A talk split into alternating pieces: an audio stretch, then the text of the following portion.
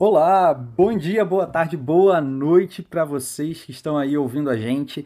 Bem-vindo a mais um episódio do Academia da Advocacia Internacional, o nosso terceiro episódio. Hoje a gente vai falar tudo sobre os custos e as despesas para inscrição e manutenção da sua advocacia internacional. Estamos aqui hoje com o nosso time completo: Talita, Bruna, Amanda, Lara, Stephanie, Daniel. Lara, a nossa mais nova participante aqui diretamente do Canadá.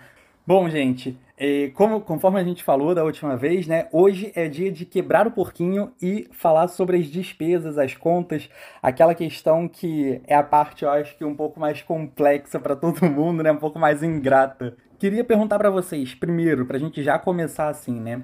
De cara, assim, quais, qual é o primeiro custo, né? Ou quais são os primeiros custos da inscrição na ordem nos lugares onde vocês estão, né? Nos respecti nas respectivas ordens. Então, vou começar, né? Por ordem alfabética. o, na Espanha, o primeiro custo, logo de cara, que a pessoa vai ter é a própria inscrição. No primeiro momento vai ser um baque realmente duro. Primeiro, considerando que a pessoa já vem da inscrição de Portugal, que não é barato, mas quando você chega aqui, o primeiro baque da inscrição custa 300 euros também a inscrição. E, ao mesmo tempo, também tem que pagar a taxa do Ministério de Justiça, que são 165,95. Então, nada mais começar, só por tentar pedir, já vai desembolsar 465 euros para poder solicitar. Junto com isso, tem que entregar documentos, que também é dinheiro, né? Certificados de antecedentes penais daqui e do país de origem. Os documentos têm que estar traduzidos por um tradutor juramentado ao espanhol. Tudo isso é documento que custa dinheiro. Além disso, é, no momento da inscrição, o profissional que quer se inscrever como profissional atuante já tem que estar com ou a mutualidade, que é como se fosse a previdência privada, ou dado de alta, que é o registro de profissional autônomo, também na previdência social. E isso varia o custo, dependendo de que mutualidade, que empresa a pessoa vai escolher, ou se vai escolher o regime de profissional, e já é um valor quantioso também, né? Por mês, numa mutualidade vai sair uns 50 euros por mês, mais ou menos. Primeiro ano é mais barato, tem um desconto, sai 25, né? Mas depois ele começa a ser 50 e depois do quarto ano incrementa. E se for dar para o regime de autônomo também, ele vai incrementando com os anos. Com o passar dos anos e com a idade também incrementa. Um profissional com mais de 50 anos paga mais caro. Mas é obrigatório, tá? Aí eu sei que em Portugal também a previdência é obrigatória, mas você não está obrigado a condicionar isso no momento da inscrição. Aqui não. Primeiro momento da inscrição, você já tem que comprovar que você já é um profissional com a previdência privada ou com o regime de autônomo. Esses valores que eu, que eu mencionei para vocês é da, do Colégio de Advogados, da OAB, por assim dizer, de Madrid, porque aqui vai estar também vinculado a cada comunidade autônoma dentro da província. Então, esses valores é da onde eu solicitei a minha inscrição, que é em Madrid. É diferente se você solicita essa inscrição é, em qualquer outro colégio diferente, da, é, diferente de Madrid, porque os valores também variam, certo? O valor também pode ser diferente. E depois a gente vai falar um pouquinho sobre a manutenção, né? Sobre a anuidade, por assim dizer. Mas antes disso, só para eu terminar a Espanha, na Espanha existe a possibilidade de você se inscrever na ordem como não atuante. E aí não pode advogar, não tem muito sentido pra gente, mas enfim. É, e a inscrição de não atuante, ela custa 189 euros a manutenção. Mas as primeiras taxas são as mesmas. Então não faz muita diferença, certo? Caramba, realmente tem muito gasto. Eu não sabia que a Espanha fazia também por regiões, né, pelo, pelos colegiados. Eu pensava que era uma inscrição válida para todos. É, então, a inscrição é válida. Você com a inscrição em Madrid, você pode atuar na Espanha inteira. Mas os valores de cada colégio, o regramento, o código, tudo isso ele vai ser individualizado. Mas você, com a inscrição em Madrid, pode atuar na Espanha inteira. Ah, sim, entendi, entendi. Tá bem, obrigado pelo esclarecimento. Vai lá, Bruna. Gente, eu tô recebendo muita mensagem de conexão ruim. Então, se estiver travando muito, me avisa. Eu saio, passo a palavra para o Daniel e tento voltar com outra conexão, tá bom? Mas vamos lá, que o, assunto está fresco na minha cabeça, na questão da manutenção, é, que eu fiz ontem, anteontem que eu renovei a minha inscrição. Como que funciona em Nova York? É por biênio. Né? Então, a cada dois anos, você, na, no mês do seu aniversário, você tem até 30 dias após a data do seu aniversário para renovar a sua inscrição. Eu não lembro, e eu até pesquisei no meu e-mail, porque eu já estou indo para o meu terceiro biênio, então, meu quinto ano, né? Eu não lembro se eu paguei algo além disso em questão de inscrição, né? Eu, eu realmente não lembro, Daniel talvez possa falar da Califórnia, quando ele fale, talvez eu lembre se Nova York teve alguma coisa parecida. Mas do contrário, é, a cada biênio, então a cada dois anos, eu tenho que pagar é, 375 dólares. E seria, em teoria, isso é, diretamente para o New York Bar, né? Na verdade, é para o distrito que eu estou é, licenciada. Além disso, para você é, manter lá a sua inscrição, você tem que fazer um curso, né? Vários cursos, na, na verdade, que eles chamam de CLE Credits, né? Que é Continuing Legal Education. E aí, Nova York pede 50 créditos. E aí varia muito o preço, porque são. Você pode escolher o fornecedor desses cursos, né? Então, às vezes, uma palestra que você vai assistir em alguma universidade, ao final dela, eles te deem um certificado que é, aquela palestra que vale dois créditos, né? Então vai variar muito. Então seria, é, em resumo, os 375 dólares e o que você vai gastar para cumprir o requisito desses 50 é, CLE credits. E aí, Daniel, me lembre se teve algum custo de inscrição, porque eu não lembro. Bruna, só uma perguntinha antes de, de, passar aqui com relação à questão da inscrição. Eu não sei se você se, vai se recordar agora, mas é, qual era o valor da prova para poder fazer a prova do bar em Nova York? Eu lembro de um valor geral que eu gastei, mas é até bom que eu acho que o pessoal que está ouvindo a gente vai estar tá na mesma situação, né? Eu, eu lembro do, de, do valor 5 mil dólares, mas que incluía tudo. É, tanto a passagem de ida e volta, o hotel, que eu fiquei né, três noites lá no hotel, é, o curso, que eu fiz o mais barato, não fiz o Barbary, e, e a inscrição. Só que eu não lembro especificamente é, quanto foi. Eu acho que eu perdi esse, esses, esses meus arquivos no e-mail, na época eu usava um outro, e tem que achar em algum hard drive onde é que está esse meu backup. Mas eu não, eu não lembro o valor da prova. Ah, sim, tudo bem. Vai lá, Daniel. Bom, então os custos vão começar de uma maneira bem similar ao que a Bruna falou, de passagem de avião, hotel, e isso varia muito, né?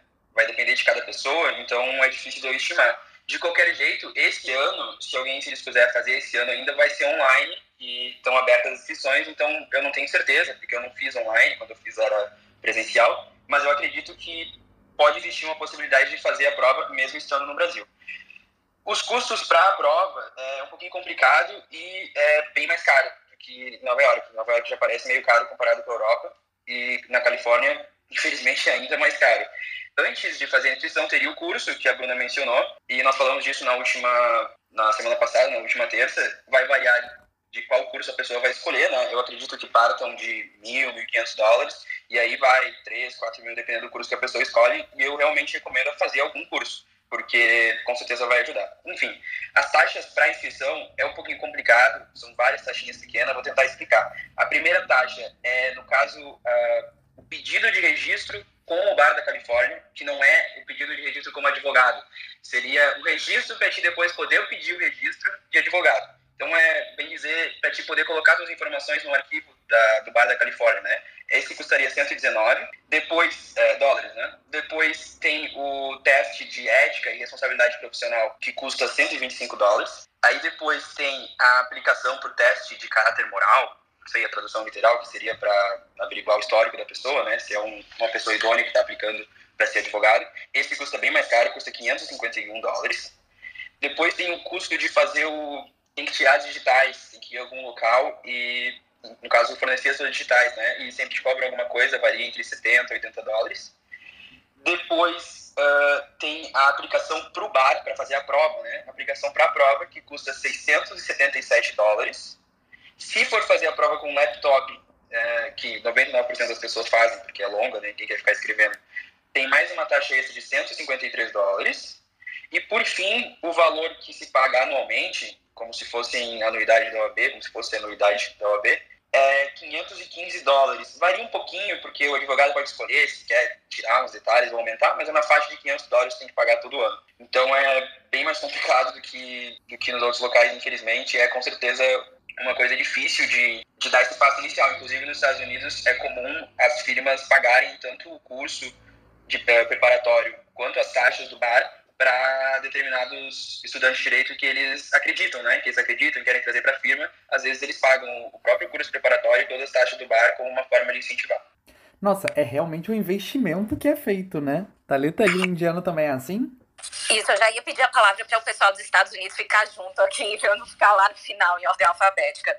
Bom, aqui em Indiana também é bem similar, mas os valores são um pouco, um pouco mais baixos. É, isso vai um pouco da questão do estado mesmo, o custo de vida aqui em Indiana é bem mais barato do que em Nova York na Califórnia. A inscrição para o BAC de Indiana está 250 dólares. Para o MPRE, que seria o, o, exame de ética, 135 dólares. A gente também tem esses FIIs, essas taxas pequenas que o Daniel mencionou, mas eu não, não tive acesso. Se a sua inscrição for por reciprocidade, se, se você for advogado em outro estado e quiser é, tirar sua licença em Indiana, você paga 850 dólares pelo processo. É, mas a taxa anual aqui em Indiana vai depender do mês que você está pagando. Então, ela varia de 180 dólares, se você pagar é, de agosto, entre agosto e outubro. Se você pagar em outros dias de outubro, vai para 310, depois 360 e no final vai para 510 dólares. Então, depende da data que você vai pagar. Os valores para quem está inativo também é diferente, mas para quem está aposentado não paga nada. Aqui também nós temos requisitos similares com que a Bruna mencionou. Os advogados eles precisam reportar horas de pro bono, de trabalho trabalho pro bono. Eles também precisam fazer a, as aulas, né, as Continuing Legal Education para para manter a inscrição ativa. Aqui as universidades oferecem muitas palestras gratuitas, então se você está em Indiana, você pode frequentar as palestras da universidade para pegar esse, essas horas. Também são oferecidas algumas gratuitas pela internet. E eu acho que eu mencionei tudo que vocês mencionaram também. Eu gosto do bate-papo porque eu vou lembrando. é, eu lembrei agora que o, o bar de Nova York custou, é, custava 250 dólares a inscrição. Só que se você é, é aluno né, é estrangeiro, ou que vai fazer a prova só com base no LLM e não no JD, esse valor era três vezes mais caro, custava 750 dólares a inscrição. Só pelo fato de você não ter é, feito né, a graduação, vamos colocar assim, que o JD ele é como a graduação que a gente tem no Brasil aí para os Estados Unidos, correto? Isso, então é uma boa fonte de receita para eles, né? Vamos cobrar mais de quem quer essa qualificação. Pois é. É porque a gente já gastou o dinheiro todo no JD. Quando falando assim, não tem mais nada pra cair, Bruna. boa, boa. Nossa, e eu achando que a inscrição aqui pra Portugal já era um tanto cara. Pelo visto, agora já acho que é bem barata. A gente aqui não tem tantos gastos assim, né? Como eu falei da outra vez, né? Falei no episódio passado. Aqui para Portugal, a inscrição ela é muito burocrática. A gente não precisa fazer prova, né? Não tem muito, muitos requisitos a cumprir, é mais documental. E como a Amanda falou, eu acho que é, o que pesa mais né, para inscrição é exatamente é, documento. A gente, para Portugal, tem uma grande vantagem com relação aos Estados Unidos, Espanha, Itália, Canadá, que é não precisamos traduzir documentos, né? É, apesar do português de Portugal, português do Brasil ser diferente, todos falamos português. Então a gente só precisa mesmo apostilar todos os documentos, e aí isso, se a pessoa não procurar direitinho, acaba pagando caro. Porque o apostilamento ele pode ser feito em qualquer lugar do Brasil, né? Inclusive, a última informação que eu tive era que Brasília era o local mais barato para poder fazer apostilamento. Rio de Janeiro já é um tanto quanto caro. Mas a título de inscrição da ordem aqui, a gente só tem uma taxa, né, que é o pedido mesmo da inscrição, que tem que ser pago na hora, pode ser pago em dinheiro, em cheque ou em cartão, que são 300 euros. Fora isso, a gente depois só tem as, as de manutenção, que aí a gente fala na segunda rodada. E no Canadá, Lara, como que é? Então, aqui no Canadá, os valores que eu vou falar são em dólares canadenses, tá, gente? Para ter o direito, para poder fazer o bar, a prova do bar aqui, a gente tem que fazer um curso antes, um LLM, em Canadian Common Law, e essa eu acho que é a parte mais cara do, do processo, porque vai custar em torno de 30 a 50 mil dólares. É, para cumprir esses requisitos que são impostos pelo NCA, da Federation uh, of Law Societies daqui. E aí, depois que você cumpre esses requisitos, você pode cumprir, começar a cumprir os requisitos para é, ser called to the bar, né, para receber a sua carteirinha da ordem.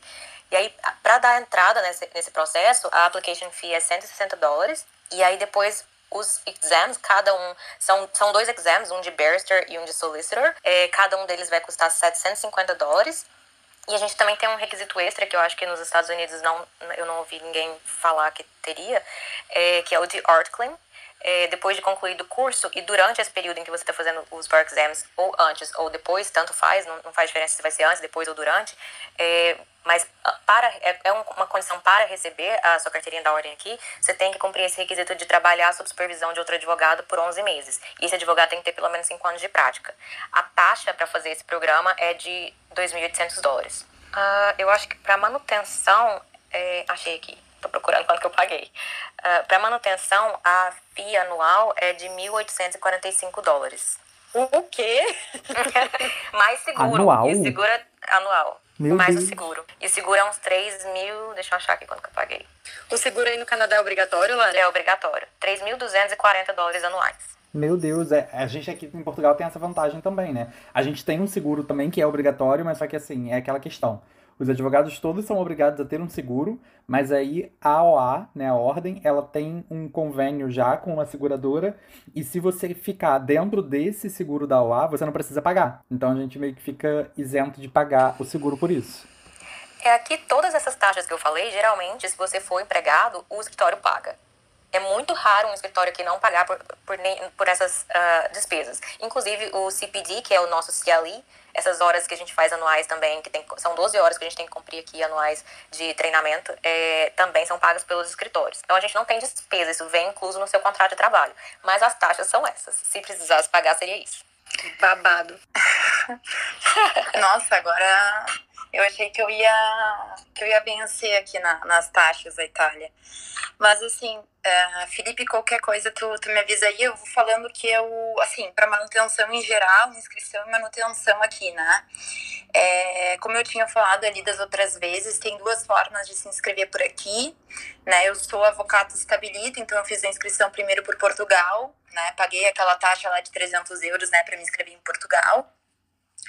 E depois, quando vai fazer a inscrição aqui na ordem, a gente paga inicialmente a taxa anual, que fica em torno de 200 euros. E depois pequenas taxas ali, que aquilo que a gente chama de marca da bolo, que é um selo, né, eh, do governo ali para colocar no pedido, a taxa de emissão do terceirino de avocado, que é o, o cartão, né, de advogado, tem um cartãozinho extra para entrar no tribunal também, que paga mais uma taxinha. É, então, para inscrição mesmo, não se paga muito. O que depois vai pesar para inscrição, aí eu não sei se seria para segunda rodada, mas já vou meio que, que dizer o que, que, que, que tem de taxa aí. É, vai ser a nossa caixa dos advogados aqui, né? Que ela é bem, bem cara, tá? Nós também temos que ter o seguro obrigatório e, e a ordem tem também uma convenção nacional, porém a gente paga aí 200 euros anual, mais ou menos. Acho que foi nessa faixa aí que eu paguei de seguro.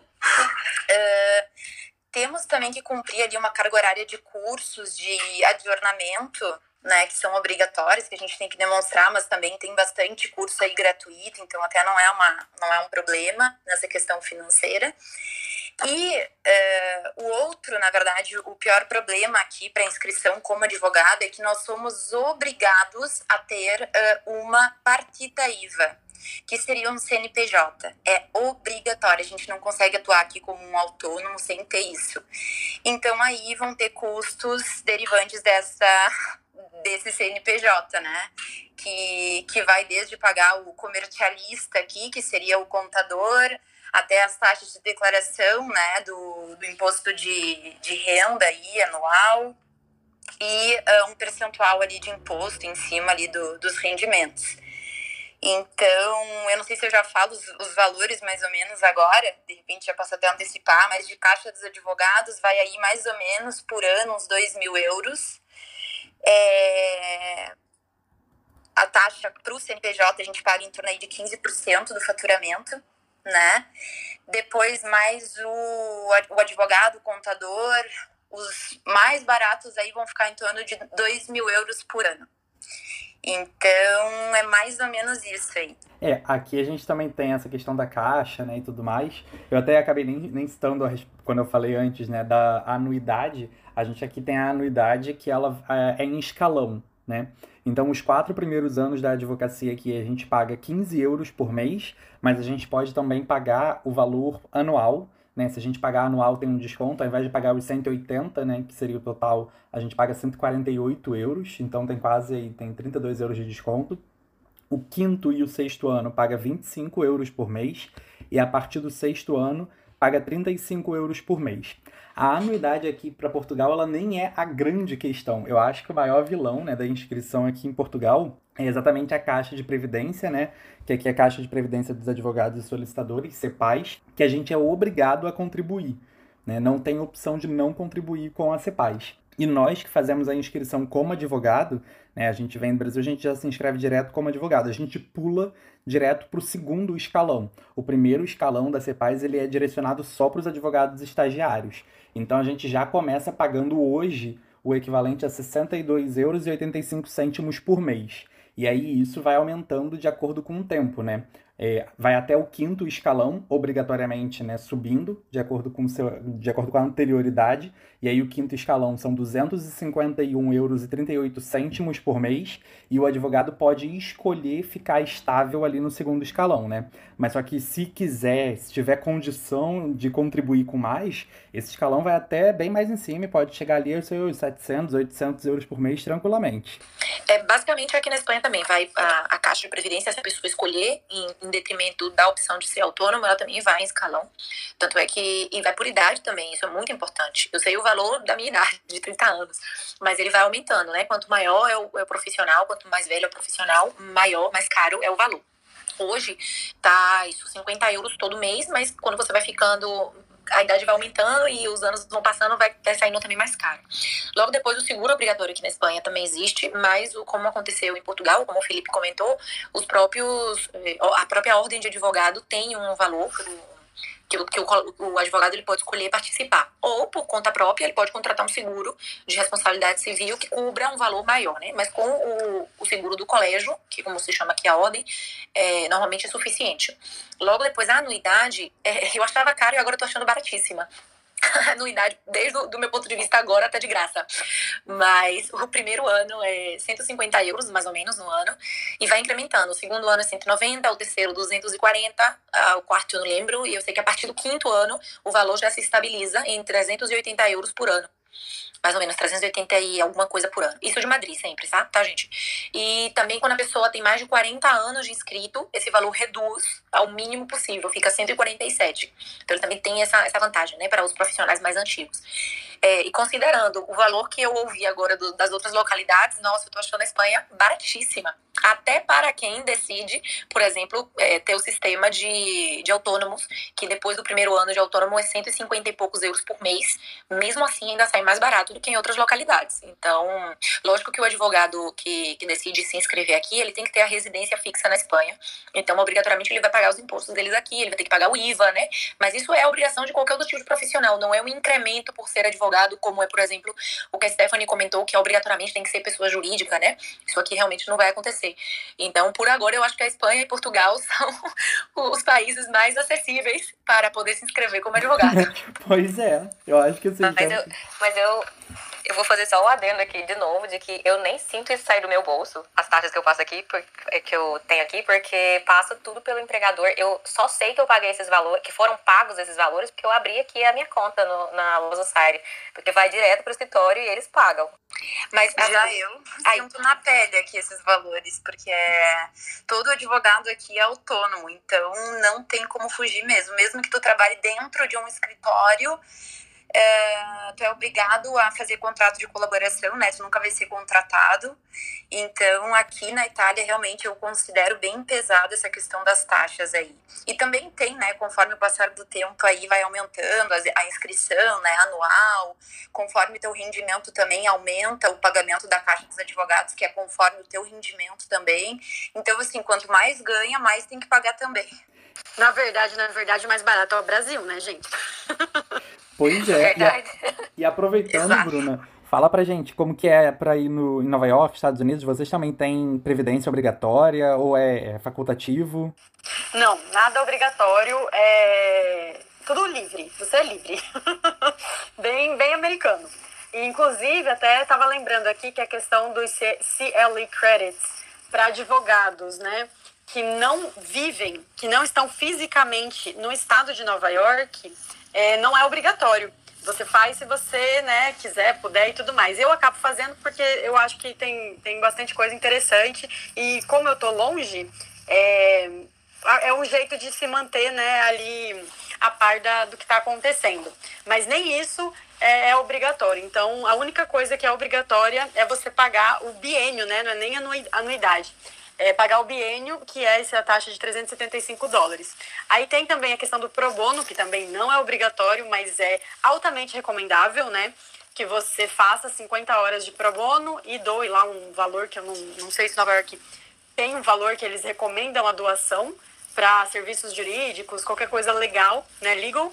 E mas quando você declara tudo isso, você declara de forma anônima. Então não é obrigatório. Inclusive tem lá, né, na declaração, se você não fez o pro bono, você coloca zero, mas é tipo kind of shameful, né? Então não tem nada obrigatório. E também tem uma diferença que eu acho que para os outros estados do, dos Estados Unidos vai ser igual, que tem o que é o, o sistema judiciário, né? Então eu tô vinculado ao terceiro distrito lá da, da do sistema judiciário de Nova York e é para esse distrito que eu pago a minha anuidade. E aí existe o que é a American Bar Association, né? O, o New York Bar Association, que são, como, mal comparando, ou seria como se fosse a OAB, né? Uma instituição ali do, da, da, da categoria. E aí isso daí também é opcional. É, hoje eu recebi para eu renovar, se eu quiser renovar para o ano, é 175 dólares. E aí, basicamente, quando você entra é, na. Seria a caixa, né? O que vocês estão falando, seria mais ou menos como se fosse a caixa dos advogados também. Quando eu entro, eu tenho vários descontos, então eu posso ter o desconto é, para esses próprios cursos do CLE Credits, eu posso ter desconto na contratação do meu seguro, eu, é, que também não é obrigatório, mas né, não é meio maluco advogado que não tem seguro. É, então eu tenho vários descontos nesse sentido. Mas a única coisa que é obrigatória em Nova York é você pagar os seus 375 dólares a cada dois anos. Aqui em Indiana já é, por não termos tantos advogados estrangeiros ou pessoas de outros estados que são licenciadas aqui também, o nosso CLI ele é obrigatório. O pro bono também, mas existem tipos de waivers que você pode conseguir dependendo do, de qual a, a profissão, qual área do direito você está atuando. É, eu ia mencionar isso que a Bruna falou também, foi bom que ela lembrou, sobre a diferença no Brasil, né? Que a questão da associação de advogados aqui, elas são é, optativas. É, a gente não é, a gente não, no caso, as pessoas não são licenciadas pela associação de advogados, como seria a OAB, elas são licenciadas pela corte e pela, pela jurisdição, né, de que elas são inscritas, enfim. Então, essa é uma diferença. É o sistema judiciário que licencia o advogado aqui e não a associação de advogados. A pessoa pode ser advogado sem fazer nenhum, sem, nem sem fazer parte de nenhuma associação. Então é até interessante porque temos vários tipos de associação de advogados. Aqui em Indiana a gente tem a Associação de Advogados de Indianápolis, a Associação de Advogados do Estado de Indiana. Então tem várias associações. No início era até estranho saber quem era o presidente de qual. É, então acho que isso explica um pouco. Tinha outra coisa que eu queria falar, mas eu acho que eu esqueci. Então eu vou passar a palavra para vocês. e depois se eu lembrar, eu passo a palavra novamente. Aqui também funciona desse jeito, Thalita. Aqui também tem associação, às vezes, é, da, do município, tem a da província, que é a Ontario Bar Association, tem a do Canadá, que é a Canadian Bar Association, mas a gente é inscrito na Law Society do, da província, que é uma outra organização diferente, Law Society of Ontario. E aí você pode se associar ou não a essas Ontario Bar Association, Canadian Bar Association, Toronto Association, mas a Law Society é que você tem que pagar. É, acabei lembrando aqui, gente, o que eu queria mencionar, que seria só um complemento porque é interessante. Então, pelo fato do advogado ele ser licenciado pela corte, até processos éticos, quem julga os processos éticos são os juízes. Então, são juízes é, da Suprema Corte. Existe um departamento dentro da Suprema Corte do Estado de Indiana que recebe denúncias éticas de advogados. E no final, é, isso é julgado pela corte. Então, não tem nada a ver com associação, é, com, com a AB, como existe no Brasil. É um pouco diferente a estrutura. E como que é aí no, na Califórnia, Daniel? Bom, acho que falaram de três coisas aqui, né? De pro bono, de CLI, que é educação continuada, e falaram também de caixa de previdência. Na Califórnia não tem caixa, não tem previdência, não pelo menos que eu saiba, não, com certeza não é obrigatório. Talvez exista algum programa que ofereça algum tipo de previdência especial para advogados, que eu não conheço. Sobre CLI, que seria educação continuada, é obrigatório, só que, como é que eu vou dizer, é, os próprios advogados informam o que eles fizeram. Então tem um número de horas obrigatórios lá, acho que é, não lembro, é um número X de horas a cada três anos, e o advogado tem que protocolar uma declaração dizendo que ele fez tantas horas, o que, que ele fez. Então, assim, tem muita gente que burla, porque não tem nenhum tipo de, como é que eu vou dizer, de autenticação, é só uma declaração do próprio advogado. E pro bono, eu não tenho certeza, não me lembro se é obrigatório ou, como a Bruna disse, é muito recomendável, acho que foi a Bruna que disse isso, mas também não é uma coisa que eles cobram, né? É obrigatório, é muito recomendável, mas fica a critério de cada advogado seguir isso ou não. Eu acho muito importante, tento na medida do possível fazer alguma coisa. Claro que é complicado, né? É uma coisa muito bonita fazer advocacia de graça, mas é difícil no dia a dia. Eu tento na medida do possível fazer alguma coisa aqui e ali para manter esse hábito, assim, não deixar uh, se apagar completamente. E agora vamos também passar para um outro lado, né? Na, falando um pouco sobre manutenção também, não é bem manutenção provavelmente da inscrição, mas com relação à estrutura. É, escritório, coworking, é, vocês tiveram alguma experiência nesse sentido, de alugar um espaço, alugar junto com alguém? É, então, eu nunca, nunca aluguei espaço, nem nunca aluguei junto com ninguém. Eu acho que aqui a gente tem muito espaço de coworking, é, é bem bacana. Mas eu tenho meu espaço na universidade, porque minha profissão primeira, né, a minha profissão base não é advocacia. Então eu sempre utilizei o meu minha sala do, da universidade como minha base de trabalho para tudo. E logo depois veio esse, essa loucura que a gente viveu ano passado e aí eu criei uma dentro da, da minha casa eu desinstalei um quarto e instalei um escritório e tem funcionado bacana, principalmente porque aqui na Espanha é muito normal, muito normal mesmo, escritórios e consultas de médicos em casa, em lugares particulares, em residências. É algo super super normal. Você pode passar na rua e ver edifícios de residência e na varanda vai estar escrito lá, médico, dentista, é, consulta de psicologia. consulta, manda em casa realmente. De, fui na casa da pessoa fazer consulta quando eu fiz o caminho de Santiago de Compostela e eu achei que eu tava que era a coisa mais é, outlaw, assim, mais legal do mundo. Aí depois eu vi que não, que é tipo muito normal. Exato, muito normal, muito. Hoje mesmo eu fui pra, pra minha psicóloga terapia. É um apartamento de, sabe, super normal. E de tudo, de dentista, de médico, de advogado, de contador, de contador tudo, tudo, tudo, tudo. Então é algo muito natural uma pessoa que tivesse esse desejo de fazer aqui na Espanha ia ser o mais normal e natural do mundo. E faz com que a gente diminua muito os custos, né? Muito mesmo. Talvez precise de um pouco mais de, de disciplina para trabalhar, mas é, é vantajoso. Bruna, você a gente já sabe que tem um escritório completamente digital, né? Mas chegou a passar por essa fase de um espaço físico, assim, em algum lugar? E quais a, os custos de manutenção desse escritório digital, por exemplo? É isso que eu ia falar. É, eu, né, tem, quem me acompanha na, lá no Instagram sabe que meu escritório é 100% é, virtual desde a sua concepção. Então, quando inclusive eu idealizei, né, eu falei assim: ah, não tem custo, né? Eu tenho, é claro, vou ter o custo o quê? Da internet e do, do computador, né? Do hardware em si. Tirando isso, eu não vou ter custo. Uhum. Tá. Então, assim, nunca pesquisei preço de sala física nem nada, porque nunca foi é, a ideia. E aí, quando eu comecei né, a advogar tudo já de cara, eu já tinha, né? Mas já de cara é um custo que tem que colocar é, o tal do Microsoft Office, né? Então tem que ter o Word, tem que ser o Word original, não dá para ter cópia, falsificação nem nada. E ali eu, eu acho que eu pago 375 reais por ano, né? Na, na licença do Word. Aí tá, continua. Beleza, ah, eu vou ter que pagar. Tenho, tem que ter um site. Você tem um escritório virtual, você tem que ter um site. Então tem que pagar o domínio. Ali é uns 100 reais, cento e poucos reais por ano aí você tem que ter um e-mail vinculado a esse domínio. Então, no meu caso, eu tenho o Google Workspace, que você paga por usuário. Hoje eu tenho um usuário, mas a conta que eu pago acho que é uns reais por mês.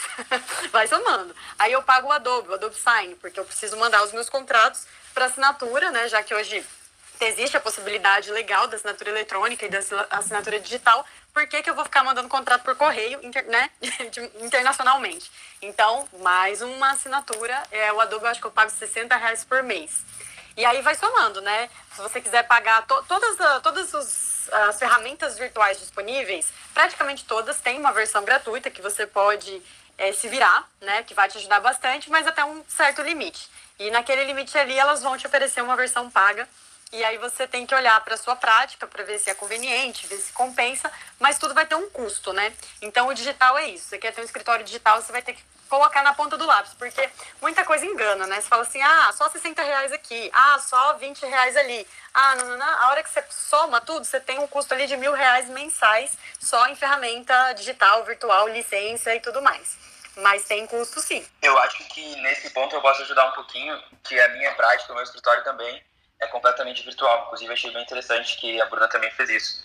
Eu fiz isso, na verdade, tive essa ideia antes da pandemia, foi lá pelo final de 2019. E com a pandemia acabou atrasando o meu escritório de sair, né?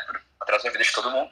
E depois, quando eu comecei a fazer, a realmente botar em prática, eu acabei me dando por conta que, por um lado, a, pandemia acabou ajudando, porque as pessoas começaram a ver com muito mais naturalidade uma consulta virtual. Antes era bem complicado, né? Muita gente deixava de contratar um advogado por não confiar. As pessoas querem ver em pessoa, querem ter esse contato, né? E hoje em dia isso mudou bastante, acabou nesse ponto, acabou ajudando.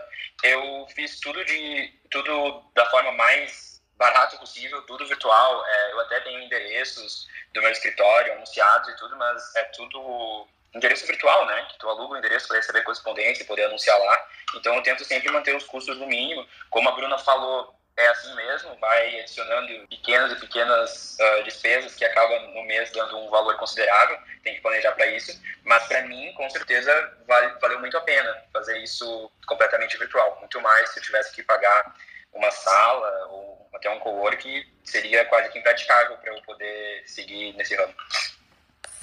Isso que você é, é bem verdade. Mesmo todos esses custos que eu falei, eu, eu penso hoje, né, que se eu tivesse o escritório físico, é, iam ser só somados, né? Porque eu não ia deixar de ter um domínio, não ia deixar de ter meu site, meu e-mail e tudo mais.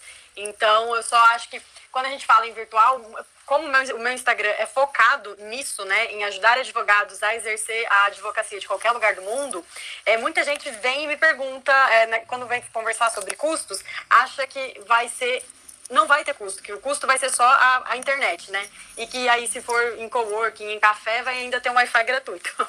e aí eu explico, falo, olha, no começo você consegue se virar, mas vai ter uma hora que sua vida vai ficar difícil, que isso vai afetar muito a sua produtividade. Então você precisa lançar mão dessas ferramentas. Mas hoje eu sei que eu, se tivesse um, um escritório físico, eu ia ter todas essas ferramentas mais o custo do fixo. Então compensa muito essa estrutura, essa estrutura virtual. É, eu aqui eu sou empregada, então eu praticamente não tenho custo meu, né? Mas o meu contrato hoje também é 100% remoto, apesar de ser empregada. É, o escritório que eu trabalho está em quatro cidades diferentes aqui em Ontário, mas não está em Toronto, que é a cidade que eu, que eu atuo. Então, apesar de ter uma estrutura física em qualquer uma dessas quatro cidades, onde eu posso ter uma clerk que, se precisar, vai é, tirar xerox ou vai fazer toda, toda esse, esse, essas, todas essas coisas que você precisa que alguém esteja pessoalmente fazendo, é, apesar de ter alguém lá fazendo isso, eu mesma só faço consultas virtuais e a minha advocacia é toda extrajudicial, então isso me permite né, que, é, cumprir esse, esse trabalho todo virtualmente. É, os tudo que a gente faz no escritório, por ser, é, por ter esse modelo de, de trabalho virtual com várias pessoas, não só comigo, é feito é, em nuvem, em cloud, é cloud, cloud-based. Então, o Dockering, uh, todos esses aplicativos aí que a Bruna ensina pra gente, tudo isso a gente usa lá. A Bruna, inclusive, tem um curso sobre isso, né, Bruna? Acho que é uma Tenho. Então, a gente usa lá. Eu acho que é são pouquíssimos escritórios aqui que, que trabalham dessa forma, mas o meu trabalha dessa forma. Então vamos lá, vou falar aqui de mim, da minha experiência. Um, assim, aqui na Itália, diferente da Espanha, eu até nem sabia, não é comum assim a gente ter o escritório dentro da dentro de casa, né? O que tem aqui, o que acontece é ter escritórios em prédios também residenciais. Então, às vezes, a gente vê um pouco misturado isso, mas não que seja na casa da pessoa, né? Dentro da, do apartamento dela, né? São escritórios mesmo. Uh, então, assim, aqui, o que, que vai ter de gasto? Esses, esses uh, gastos aí que até a Bruna referiu, de ter Adobe Sign, é, domínio, né? questão da internet aqui, uh, ter uma internet boa, todos esses, esses gastos, assim, online, a nuvem, né? O G Suite lá que eu tenho para ter os e-mails, o armazenamento né, do Drive, isso aí para mim é muito importante porque eu lido com muito documento. É, firma eletrônica digital, que aqui dá uns 70 euros por ano, que eu preciso ter como advogado para conseguir assinar ali o processo telemático. É, que mais? Enfim, impressora, né? Aquela questão da impressão, ainda que é necessário ainda imprimir, mandar alguma coisa em papel mesmo. É, então, assim, tem esses gastos todos aí que realmente é de pouquinho em pouquinho ali, no fim das contas, dá ali uma, uma mensalidade, né, desses gastos. E depois, para o espaço físico, eu, antes de vir a pandemia, eu pagava, auxiliava ali junto com o escritório que eu, que eu colaborava junto, né, que é o meu advogado patrocinador. Eu pagava uma mensalidade para ele ali para ter o escritório, né, eu tenho ali como referência. Mas confesso que depois da pandemia, eu. Uh, estou trabalhando muito de casa e muito provavelmente o meu escritório vai também passar a ser uh, virtual. Mas assim, só para ter uma ideia, aqui na Itália, para ter um local tá, uma sala, pelo menos, varia muito da a cidade, né? Depende da cidade. Eu tô em Bergamo, que é uma cidade que não é tão cara quanto Roma, Milão, sei lá, cidades maiores, né? Mas para ter um, um, escritório, né, uh, assim, menos de 500 euros é impossível, assim né? A não ser que tu pegue um espaço dentro de um escritório já em divisão, aí consegue um pouco menos. E tem aqueles coworkings maiores ali, que tu paga alguma coisa por hora, né, para ir, enfim, tem essa possibilidade também. E fora isso também, assim, o que eu tenho de gasto maior, na verdade, para mim hoje, é eu tenho uma, uma empresa que faz o meu atendimento, né, na verdade, é a minha secretária hoje, então eu preciso realmente ter uma pessoa para me auxiliar nesse atendimento com os clientes. É, e também uma pessoa que me auxilia ali na parte de manutenção do site, né? Até mesmo ali agora do, do, do Instagram, do escritório mesmo, né? Eu tenho o meu Instagram lá para auxiliar os advogados, mas eu separei, fiz um Instagram só do escritório para não misturar os assuntos. Então eu tenho uma pessoa que me auxilia também. E, e o trabalho é online, então assim, eu não tenho que dar uma estrutura para a pessoa, né? São empresas, né, que prestam serviços, mas são gastos aí que eu tenho fixo. Então, basicamente é isso que eu me lembro, assim, de mais importante. Talita teve alguma experiência também? A Talita, eu sei que, que você já teve a maior parte da, da trajetória profissional, né, com, é, mais na área pública, mas também teve experiência com escritório, com coworking. Gente, eu tenho escritório no Brasil só, que quando eu morava no Brasil, a minha mãe é advogada e, e eu, filha única advogada também, acabei herdando isso. então, minha única experiência com despesas de escritório são no Brasil, que é exatamente a. mesmo a sala sendo própria, a gente tem. E é bem similar com as despesas que a gente tem aqui nos Estados Unidos. Seria IPTU, é, estacionamento, é, as despesas, água, né, luz, uh, salário de secretária, esse tipo de coisa. Como o Felipe mencionou, a minha carreira, a minha, minha trajetória foi na área pública, eu pretendo continuar. E essa é uma das vantagens, porque eu não me preocupo com nada, eu só entro, compro horário, saio e recebo salário no final do mês. a vantagem de ser funcionário público, né? Então, eu gosto eu sou mais dessa, nesse, nesse perfil. Eu também no Brasil tinha meu próprio escritório, Thalita, e tô preferindo ser empregada aqui, viu? Porque despesa não é fácil, não. Só receber o salário, o salário cair na conta e você mandar todas as despesas pro escritório é muito mais cômodo. Ô, Lara, se seu escritório não tem um braço em Nova York, não, eu tô querendo ser contratada esse escritório aí também, gente. Se tivesse, eu ia pra lá. Gente, porque Lara, a Lara trabalha só quatro dias na semana, tá? Além de tudo que ela falou, ela trabalha só quatro dias na semana.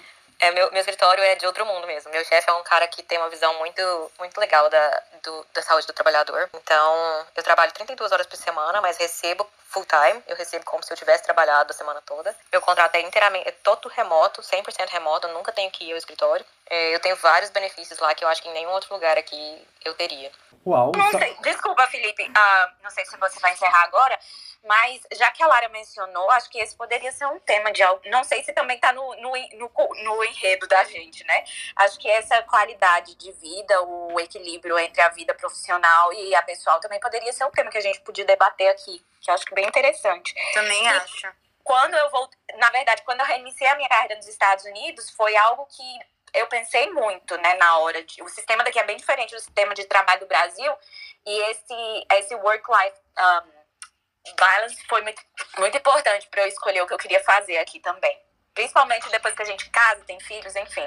Acho que esse também seria um tema bem interessante. Com certeza, com certeza. Por Não tava não, mas eu vou com certeza acrescentar para nosso pra nossa lista dos temas. Mas o que eu ia falar é, com certeza, Lara, o fato, só o fato do, do escritório já pagar, já arcar com todos os custos da anuidade, etc., já é maravilhoso. Agora, isso tudo que você está falando, até eu tô querendo ir pro Canadá. Mas aqui é comum o escritório pagar as despesas, né? Isso aí já é comum, mas essa outra parte aí que eu falei é, é só o meu mesmo, eu acho. O pessoal tá assustado depois que a gente conversou hoje. Ou o pessoal tá ocupado fazendo Mas conta. Tem que fazer, tem que fazer a, a, o outro lado, né? O, a receita. Que a gente só falou de despesa e, e assusta. Mas eu acho que quer dizer assim que vale a pena, né? O, o que a gente ganha vale a pena. É, essas despesas. Cobre ainda sobra. Ah, sim. Até porque se, se não valesse a pena, Era, a gente era também não exatamente o fazia. que eu ia perguntar a Lara. Quando ela começou a falar das despesas, eu falei, peraí, quanto é o salário aí? Porque tem que valer a pena. Mas depois, com a com a questão de que o escritório paga, no final das contas, realmente é normal que não sinta, né? A dor da despesa do pagamento. Sim. E não só eles cobrem essas despesas, como o salário é muito bom. Então não tô podendo reclamar, não. Ai, tô querendo ir pro Canadá já. Vou largar tudo Pode vir, gente. Pode vir que aqui falta advogado, viu? A gente entra nesse curso pra ensinar os outros a advogar fora e acaba mudando e vai a gente advogar em outro lugar ainda. Mas eu acho que os Estados Unidos é o pior lugar. Primeiro, para se tornar advogado, que é uma batalha grande. Depois, o, o- a questão do sistema de trabalho quando você é empregado, aqui o, o- grandes escritórios, alguns escritórios também pagam as despesas, contudo, é, aquelas horas faturadas matam a pessoa. Geralmente, o sistema de trabalho de escritório privado aqui é quase escravidão. É, então, eu não vejo muita vantagem aqui, não, viu? Aqui também tem essa questão das horas, viu, Thalita? Os grandes escritórios aqui também, é, acho que tem aquela questão de não sei quantas, duas mil billable hours por ano, e o pessoal trabalha até de madrugada aqui. Mas se for pra in-house, ou se for pra um, um- uma área, alguma área no governo, aí é mais tranquilo, aí é 9 to 5. Gente, eu quero agradecer a presença de todos vocês que estiveram aqui com a gente ouvindo, que participaram. Agradecer esses speakers maravilhosos que estão aqui, que toparam esse projeto, que já, tão, já estamos aí no terceiro episódio, né? E ainda temos mais uma jornada pela frente. Quem sabe a gente vai descobrindo novas temáticas também ao longo dessa jornada. Então, muito obrigado a todos vocês. Semana que vem estamos juntos de novo. 19 horas, horário do Brasil, ok? E na semana que vem, o nosso tema vão ser os desafios da internacionalização e do recomeço nos novos países, né? Onde escolhemos internacionalizar a nossa advocacia. Muito obrigado e até a próxima, galera!